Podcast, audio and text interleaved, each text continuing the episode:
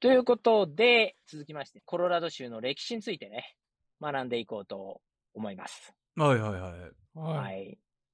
現在のね、デンバー市北部にあるリンデンマイヤー遺跡からは、1万3000年以上前から人がこの地域にあ生活していたっていう痕跡が見つかっています。なるほど。で、うん、もともとね、多くのね、インディアンが住んでいた土地なんですけれども、うん第70回アーカンソー州の勉強した時に出てきたルイジアナ買収っていうのを覚えてるかな？ルイジアナパーチェス。うん、そうそうそう。当時、北方の地、アラスカを占有していたロシアが南下してくるのを恐れたフランスが、1803年にその当時北米大陸で持っていた広大な土地をアメリカ合衆国に1500万ドルで売ったっていう、そういう出来事なんだけども、まあ、その買収した、アメリカが買収したルイジアナと呼ばれる土地の中で、ロッキー山脈の南部より東の地域に、今のコロラド州の一部が含まれていた。そうなんですね。で、ただその土地の一部がスペインも自ら領土だと主張する箇所とぶつかってしまい、揉め事が起きちゃうと。で、実際1806年にアメリカ政府から派遣された探検家、軍人のゼブロン・パイクっていう人が現地に調査に行ったところ、スペイン軍にね、拘束されてしまうっていう、そういう事件が起きました。だからまあ、調査行って、ここ僕らがゲットした土地ですよね、みたいに言ったら、いやいや、それ俺らの土地だからダメだよ、入っちゃう、みたいなね。なんかそんなことがあって、ちなみにこのゼブロン・パイクさん、どっかで聞いた名前じゃない？パイクって。ああ、あれですか？山の、そう。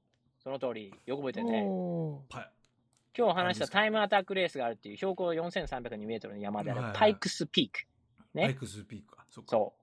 まあ、インディアンの方はね、当然白人の方々はこの地に来る前から知っていた山だと思うんだけど、アメリカ人にとっては、このパイクさんが発見したということで、彼の名前を冠して、パイクスピーク。すなわち、パイクさんの山頂って呼ぶことにしたんだよね。なるほど、なるほど。で、ちなみにね、このパイクさんは、えーこの山に登ろうとしたんだけど、途中で天候不良のため山頂までは行けなかったっていうあらら。ことです。うんなので、まあ、彼の山頂といっても、まあ、上まで行ってませんよっていう、まあ、実はそういう裏話がありますと。なんだそれ。なるほど。はい。許してあげてください。はい。まあね、そんなこんなで、スペインとアメリカがここは俺の土地だなんてね、言い合いがしばらく続いた後、スペインから独立し、その北米大陸の領土をすべて引き継いだメキシコとアメリカが1846年、戦争となります。ねなんという名前の戦争だった？それはちょっと覚えてないですね。うんちょっと覚えてないな、俺も。えー米北戦争。あー米北 メキシカン・アメリカン・ウォー。そう米北戦争。そで、どちらが勝った？あ、それはメキシコがあったんじゃなかったでしたっけ？メキシコ。アメリカ、アメリカだよ。はい、ちょっと勉強し直してください。はい。えー1848年に米北戦争に勝利したアメリカは戦利品として、アルタカリフォルニアと呼ばれる、今でいうカリフォルニア州、ネバダ州、ユタ州、アリゾナ州、ワイオミング州、そして今のコロラド州のロッキー山脈の西側が生まれる一帯を、えーメキシコから受け取ったんだよねうー。。うんんということは、これによって、以前、ルイジアナ買収でフランスから買ったロッキー山脈の東の部分と、メキシコから米北戦争後に獲得した西の部分を合わせて、今のコロラド州のすべての土地をアメリカが獲得するっていうことになります。なんとなくわかった？大丈夫？はい。はい。はい。ということで、まあ、コロラドの地は、アメリカ合衆国の領土となったわけなんだけど、まあ、山岳地帯が多い地域で人口も少なくて、すぐにはね、合衆国の一州にはならなかったんだよね。ん。で、まあ、これも前回カリフォルニアの州の回でやったのを覚えてるかわかんないんだけど、え一州っていうのになるには、えー人口の数がね、一定数ないといけませんよとかね、そういうのもあるんですね。うん要件があって、カリフォルニア州もね、当時は人がそんなに住んでなかったので、アメリカ領土のね、一部ではあったけれども、州にはなれなかったっていうことがあったんだけど、まあ、コロラドもまさにね、その状態だったんですね。というところで、クイズです。ババンどうで？州になるには、この土地に人が集まらないと、経済が育たないといけないわけなんですけれども、でも、はいはいはいまあそう簡単にはいかないよねと。ね。という矢先に、あるいくつかの出来事が起き、この地の人口が急激に増加することになります。その出来事として当てはまらないものを一つ選びなさい。4択です。うはいわババン1、連邦政府による税金優遇策により、誰でも安く簡単にコロラドの土地を買えるようになった。お2、大陸横断鉄道が開通した。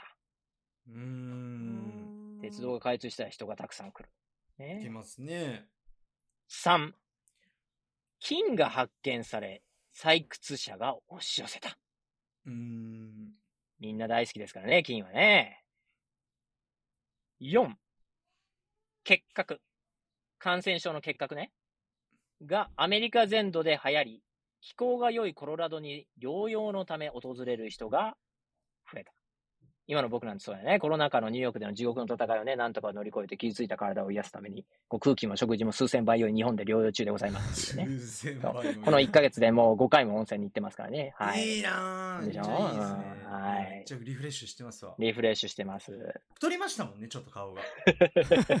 健康的なあの、あの、増え方してると思います。ニューヨークはもうすごいね、やつれてるっていうか。そうそうそう、健康的な顔になってますね、今。ありがとうございます。はい。ということで、まあ4択です。このうち1つ。鉄道か金かどっちかですよね、多分問題的には。ジジョージさんはどう思いますか？結核とかなんか、普通にありそうじゃん。だってね、標高高いしね。俺もじゃあ金にしようかな。はい。いいですか？正解は、1の税金優遇策です。え、そうなの？はい。この時点ではそのような事実はありません。はあら、い。はい。ガチの問題で仕掛けてきたじゃないですか。そうなんだ。金の発掘者と結核の療養患者、それから大陸横断鉄道。これでコロラド州の人口は劇的に増えたっていうことですね。じゃあ、まあちょっとそれぞれ説明していくね。えっ、と、まずどれからいこうか？まず大陸横断鉄道からいこうか。これもね、前はいはい回カリフォルニア州で勉強しました。1869年に米国東海岸から西海岸まで鉄道が通じて、これによって西海岸の人口が一気に増えたっていうね。まあ、この鉄道、残念ながらデンバーを通らず、160キロ北のシャイアンという都市を通ったんですね。じゃあ人口増加につながらないじゃないかと思ったと思うんですけど、でも、ね、デンバーの人っていうのは、今日ちょっと話したように、もう行動力があるんですよ。なので、鉄道が来ないと分かった途端、ここでね、へこたれなくて、そのね、160キロぐらいなんとかしてやると、街のみんなでカンパしてお金を集めて、なんと自ら、その、一番近いシャイアンまでの線路を自ら敷き、えー大陸横断鉄道とデンバーをね、接続させてしまったんですね。すすごい行動力です。そう。すごいですね。その頃からもうそういう気質が。僕、そういう気質があったんです、この子の人たちは。すごいんです。なはい。まあ、次が結核いこうか。えー1800年代から1900年代初頭にかけて、結核はアメリカにおける死因の第一位だったね。当時治療法がなかったため、医者たちは新鮮な空気、日光が病気を治すのに役立つと考え、コロラドは結核患者が住むのに最適な場所とされたんだよね。で、1860年代前半、デンバー、コロラドスプリングス、ボルダーに結核患者のための施設ができ始め、コロラドはワールズ・サナトリアム、すなわち世界の保養地なんて、えー別名がついてたぐらいなんだそうです。はい。で、多くの結核患者が病気が治ることを期待してコロラドへ向かったんですけど、しかし到着してみると結核施設に空きがなくて、周囲にはテントでキャンプをするホームレスが増加したなんてね、そんな記録も残ってます。で、そんな状況でも人口の流入は止まらなくて、1925年には州の人口の60%が結核のためにコロラドに来たとも言言われて面ます。白いですね。はいえーちなみに、アリゾナ州の会で勉強した OK 牧場の血統って覚えてる？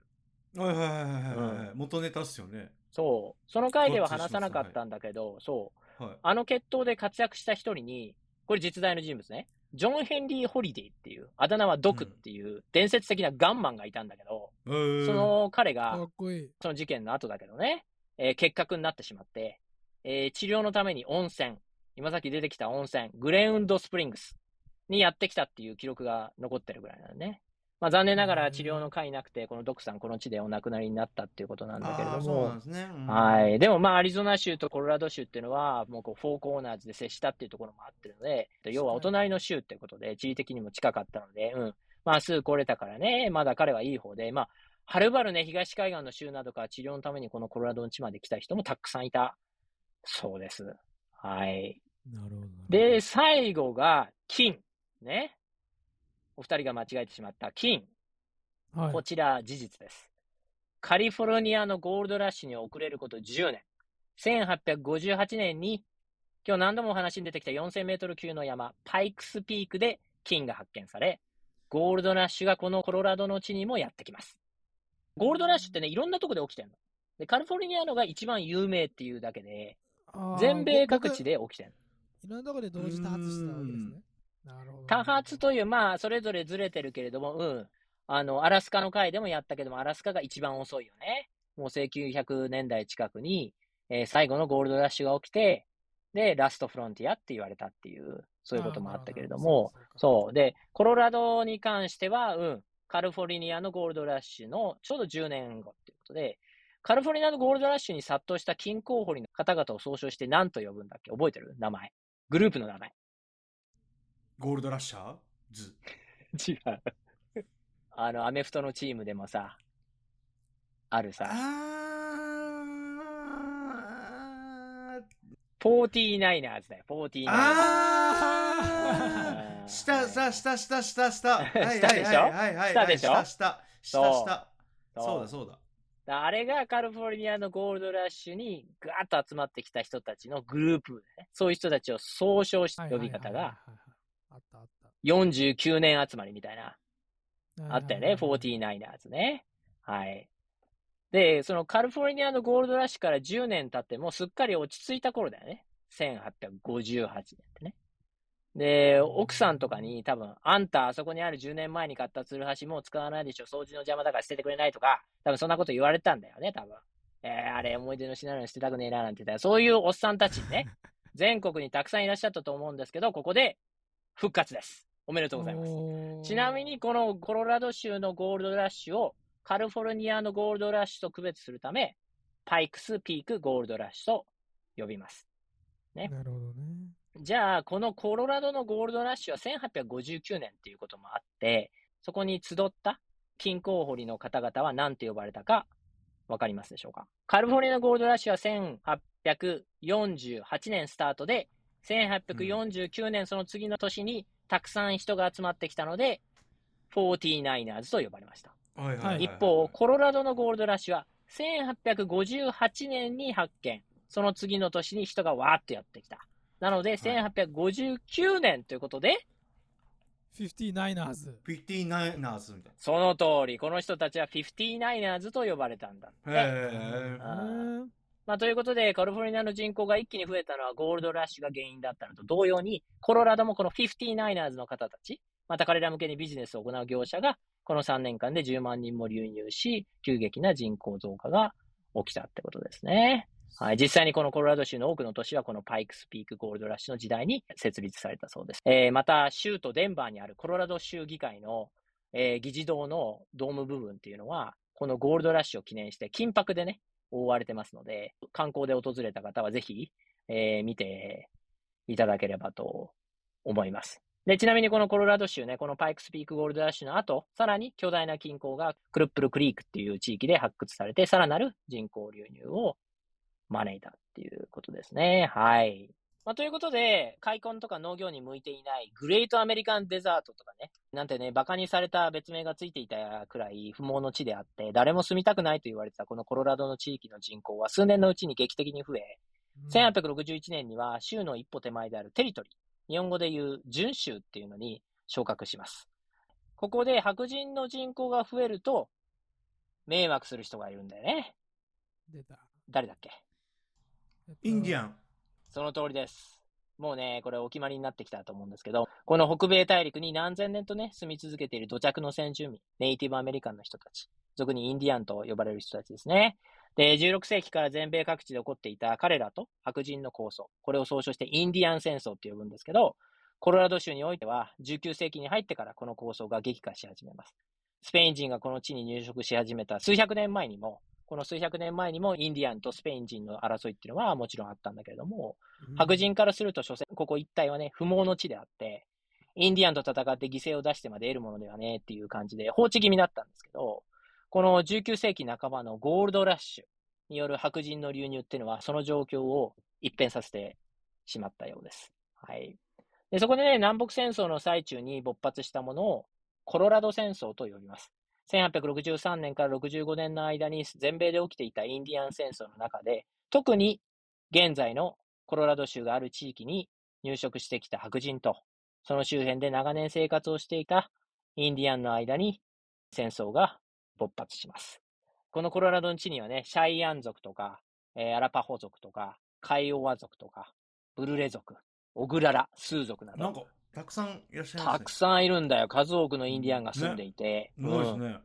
でね、実際に部族間の小さな構想はあったんだけれどもはい、平和に暮らしてたんですね。しかし、19世紀半ばから金を目当てに突如やってきたアメリカ人たちは、まあ、インディアンにとってね、貴重な資源であるバッファローを見境なく捕獲したりとか、木材を次々と伐採したりとか、で、インディアンも自分たちの資源を取られまいと抵抗しね、少なからずね、勝利も収めていたんですが、まあ、インディアン側も一枚岩ではなくて、中には部族の犠牲を最小限に止めるため、えーアメリカ側と和平交渉に臨むっていう部族も現れてきたと。うん、しかし、まあ、和平交渉をしてもアメリカ側はインディアンへの食料配達の約束を保護にしたりとか、まあ、挙句の果てには彼らが先祖代々住んでいた土地を出て自分たちが勝手に設けた保護区へね、移住するようにね、えー言ってくるんですね。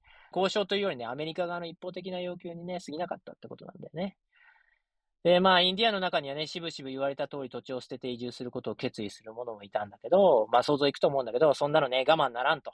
白人なんぞに好き勝手されてたまるかと、血気盛んな者もね、当然いて、本格的な戦争に突入していきます。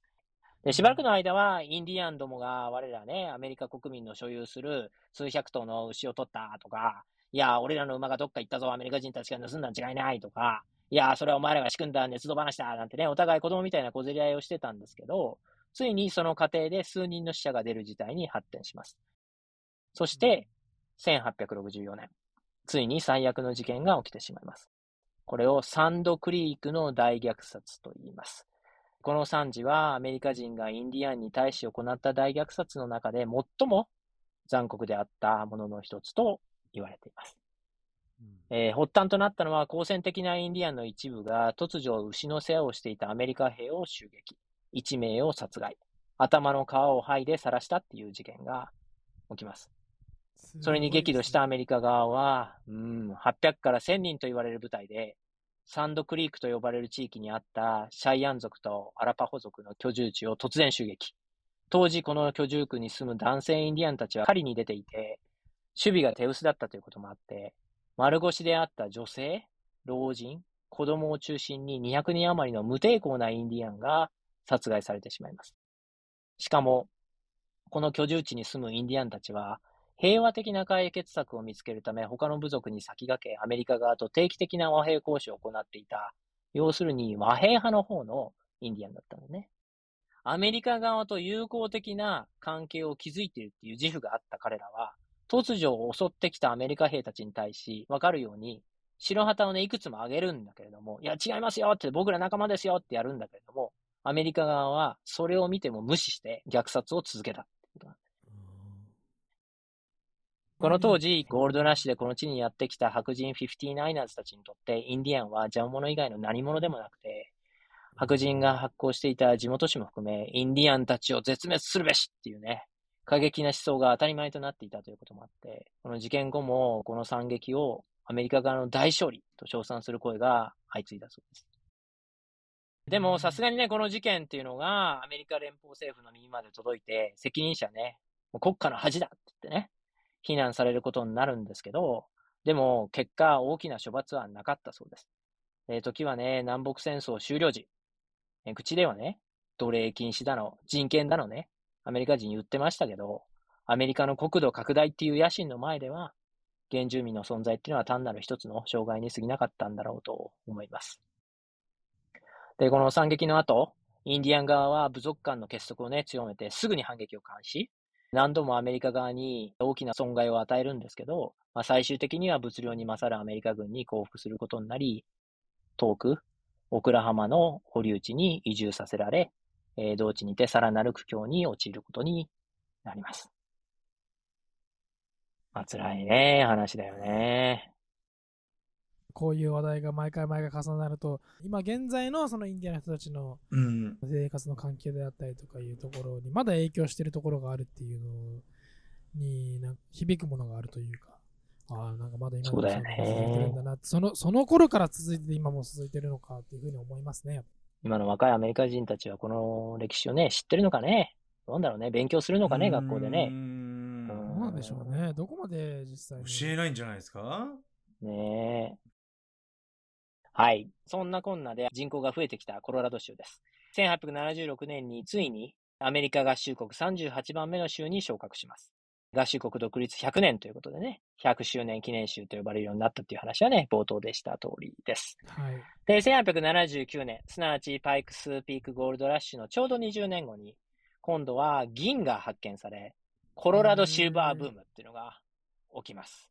ねえ、折しもアメリカ連邦政府が国を挙げて大規模な銀の購入をしていた頃であったので、1893年に銀が切り下げられるまでさらなる好景気が続くこととなります。で、鉱山の労働者向けのね、酒場とか宿とか多くの店が建設され、当時は相当なね、活気があったようです。で、今では当時の街の多くが廃墟となっており、えー逆にね、ゴーストタウンツアーなんてね、観光資源になってたりしているらしいので、まあ、興味のある方はね、行ってみてください。まあ、鉱物で目がくらんだね、人間たちの歴史を、まあ、垣間見ることができると思いますのでね。あのーまあ、ちなみにね、あの、二人、アスペンっていう街は聞いたことある？アスペン。名前は聞いたことあります。スポーツグッズ屋さんでアスペンっていうのあったじゃないですか。それアルペンじゃないそれアルペンそうだ。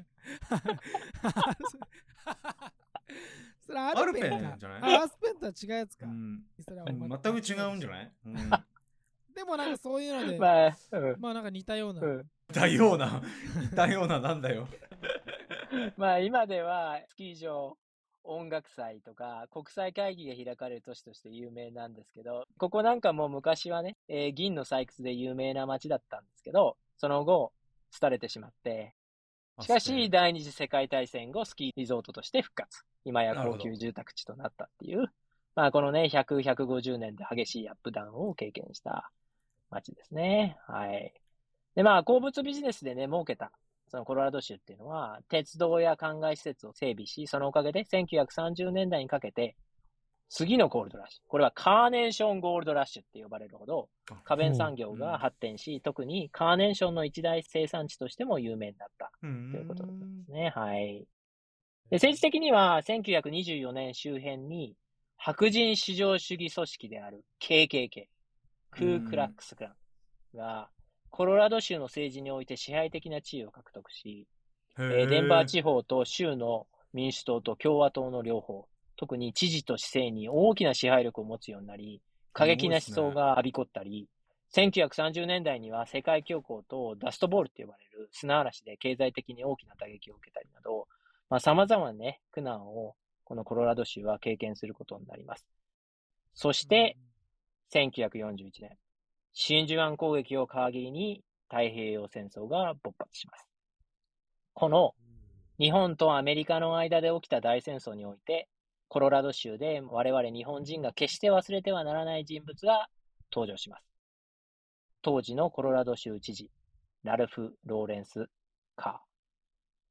この方の紹介を本日最後のトピックとしたいと思います。二人は太平洋戦争中の日系人強制収容の話って聞いたことがあるかな？あります、あります。ありますね。有名ですよね。う。うんん、うん、うん。両国のね、戦火が激しさを増すにつれ、アメリカ国内では、当時、米国西海岸を中心に居住していた約12万人とも言われる日本人、日系人たちを捕らえ、強制的に収容所に送り込むべきだっていう声が上がり始めます。そして、アメリカ国民だけでなく、多くの政治家がこの案に賛成し、連邦政府レベルで準備が進んでいきます。まあ、真珠湾攻撃っていうのはすごかったんだよね、アメリカ人にとってね。で、この当時の日系社会の様子を記録した資料とか書籍が多くあって、僕も何冊か読んでるんですけど、えー、日本人をちょっと、なんていうのかな、軽蔑したような呼び方だけど、ジャップっていうね。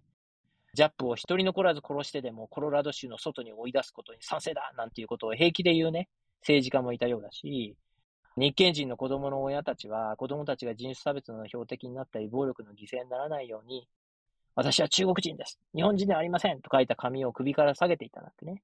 そういう記述もあって、まあ大変な時期だったんだろうなっていうのがわかります。でそんな中、当時コロラド州の知事であったカーは、そのような世論に対し真っ向からぶつかっていったんだよね。特にアメリカ市民としての権利を保有する日系2世の強制収容に反対するとともに、コロラドへの移住を求めますと発言したんだよね。しかし、これがコロラド州の住民たちの猛反発を食らうことになってしまいます。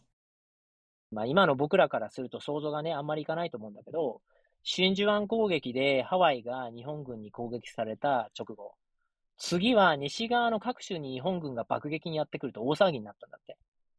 で、それは西海岸から相当な距離があるコロラド州でも同様で、当時の資料からそのパニック度合いが垣間見れるんだけど、各都市はまあ、緊急事態ってことで、人々がもう日々大慌てで空爆に備えていろんな対策をしてたみたいなんね。で、そんな中、カー知事は、ね、あの、肌の色がなんだから敵だっていうような、そんな態度は慎まなければならないっていうふうに集会で必死に訴えるんだけど、その日のニュースでは日本軍が太平洋沖でね、アメリカ軍を次々と打ち破って、コロラド出身の方が日本人に殺されたなんていうね、報道が流れると。そしたらね、どんな言葉もね、届かないんだよね。まあ、それはなんとなくわかるよね。民衆が不安になるのも当然だよなと思うんだけど、まあ、この知事何言ってんだと。当時ね、コロラドには多くはなかったんだけれども、まとまった数の日本人が住んでいたんだけど、知事のもとには、まあ、近くに住む日本人、日系人がスパイ行為や破壊工作を働いてる気がする。彼らを早く捕まえて州の外に追い出してくれなんていう依頼が毎日のように殺到したそうです。でまた国レベルでは、カリフォルニアなど西海岸は日本と近いっていうこともあって、そこに日本人、日系人を多く住まわせておくと、日本国とね、連携されるかもしれないので危ない。ならば、より中部の州にあいつらを移住させようぜっていうことになって、例えばコロラド州などへ強制収容所を設置しようっていう流れができてきたんだけど、まあ、当然ね、コロラド州の住民は猛反対するわけだね。あんな野蛮な奴らを俺らが住んでる州に入れないでくれと。カー知事頼むよ、そんな国家の依頼は断ってくれって。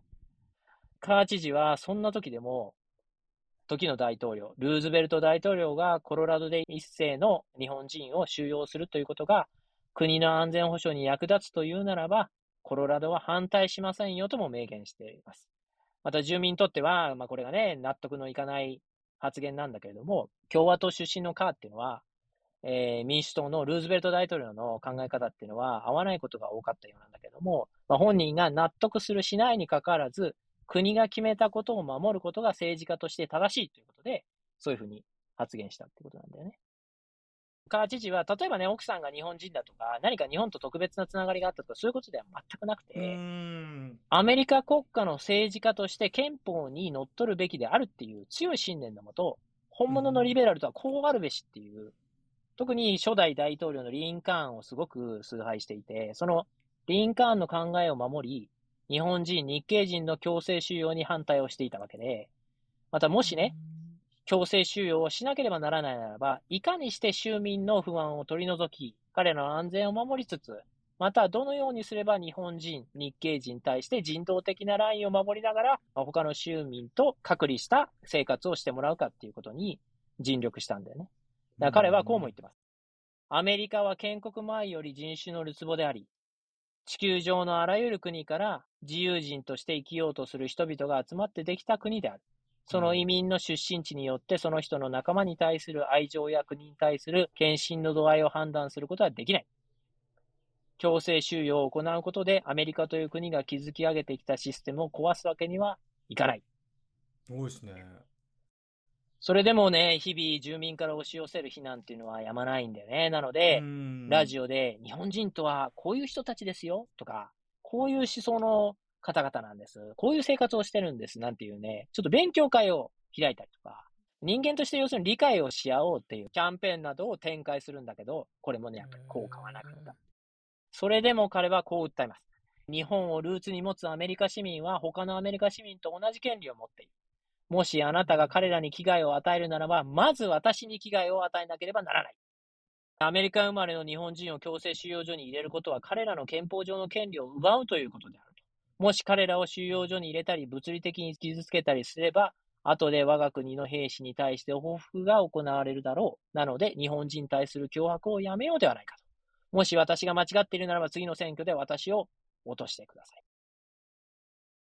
ここまで言える政治家って、うん、議論ないですね。聞いたことないでしょ？ないですね。そうですね。結果ね、まあ、連邦政府の方針によって、コロラド州には、アマチ収容所っていう、これはまあグラナダ収容所とも言われるんだけど、えー、こちらが建設され、数千人の日本人が収容されます。カー知事がいたということでね、他の州のえ収容所より比較的人道的な対応がなされたっていうふうには言われてます。で、カー知事は知事職を退職した後、えー上院議員選挙に立候補するんですけど、まあ彼のね、日本人、日系人に対する考え方を好まない方々は相当数いたものと思われ、僅差の戦いをするも落選。その後、コロラド知事選に再び立候補するんですけど、足の感染症が悪化し、選挙戦の途中で帰らぬ人となりました。戦後ね、元知事の民主主義への功績が称えられ、デンバー市内にある桜スクエアっていうところがあるんですけど、えーそこでは今でも彼の胸像があるということです。なので、デンバーに旅行に行かれた際には、ぜひね、立ち寄っていただければと思います。そうですね。はい素。晴らしい。なるほど素晴らしいおなるほど話でしたね。ということでね、まあ本日のコロラド州の会は以上となります。お疲れ様でした。ありがとうございます。どうでしたか、ジョージさん。いやー、行きたくなったよ、コロラド。来たくなった？来たくなりましたねうんなり。ましたね。いや、電車で行けっかなみたいな。デンバー、デンバーの電車で行けんのか結構。まあ、相当時間かかるけど、アブトラックで行けるよね。な。ね、ね、んそうですよね。そういう感じで行ってみようかな、みたいこのカー知事の話なんだけど、日本ではね、ほぼ知られてないんじゃないかなと思います。な。えーもう。ね、彼の生涯だけで一本の放送にできるんだけど、ちょっとあまり長くなってしまうので、まあ、結果ね、かなり削ったんですけど、興味のある方は Amazon で、えーガバナー・ラルフ・カーってね、調べてもらうと、彼のことをね、扱った本が出てきますので、ぜひね、一読いただければと思います。カー知事の政治家としてのね、信念に触れることができると思います。ということで、今回は、えー楽しく学ぼうアメリカ50州、えーコロラドの会をやりましたけど、リスナーの方もぜひ興味がある方は、えー池澤さんがさっき話してくれた、えーカー知事であったりとか、えーまあ、フェスティバル、音楽好きの人はね、レッドロックのパークに行ったりとか、いろいろね、うんあの楽しめるポイントがあると思うので、えーぜひチェックしてみてください。それでは今回はこの辺で終わりにしたいと思います。ありがとうございました。ありがとうございました。ありがとうございました。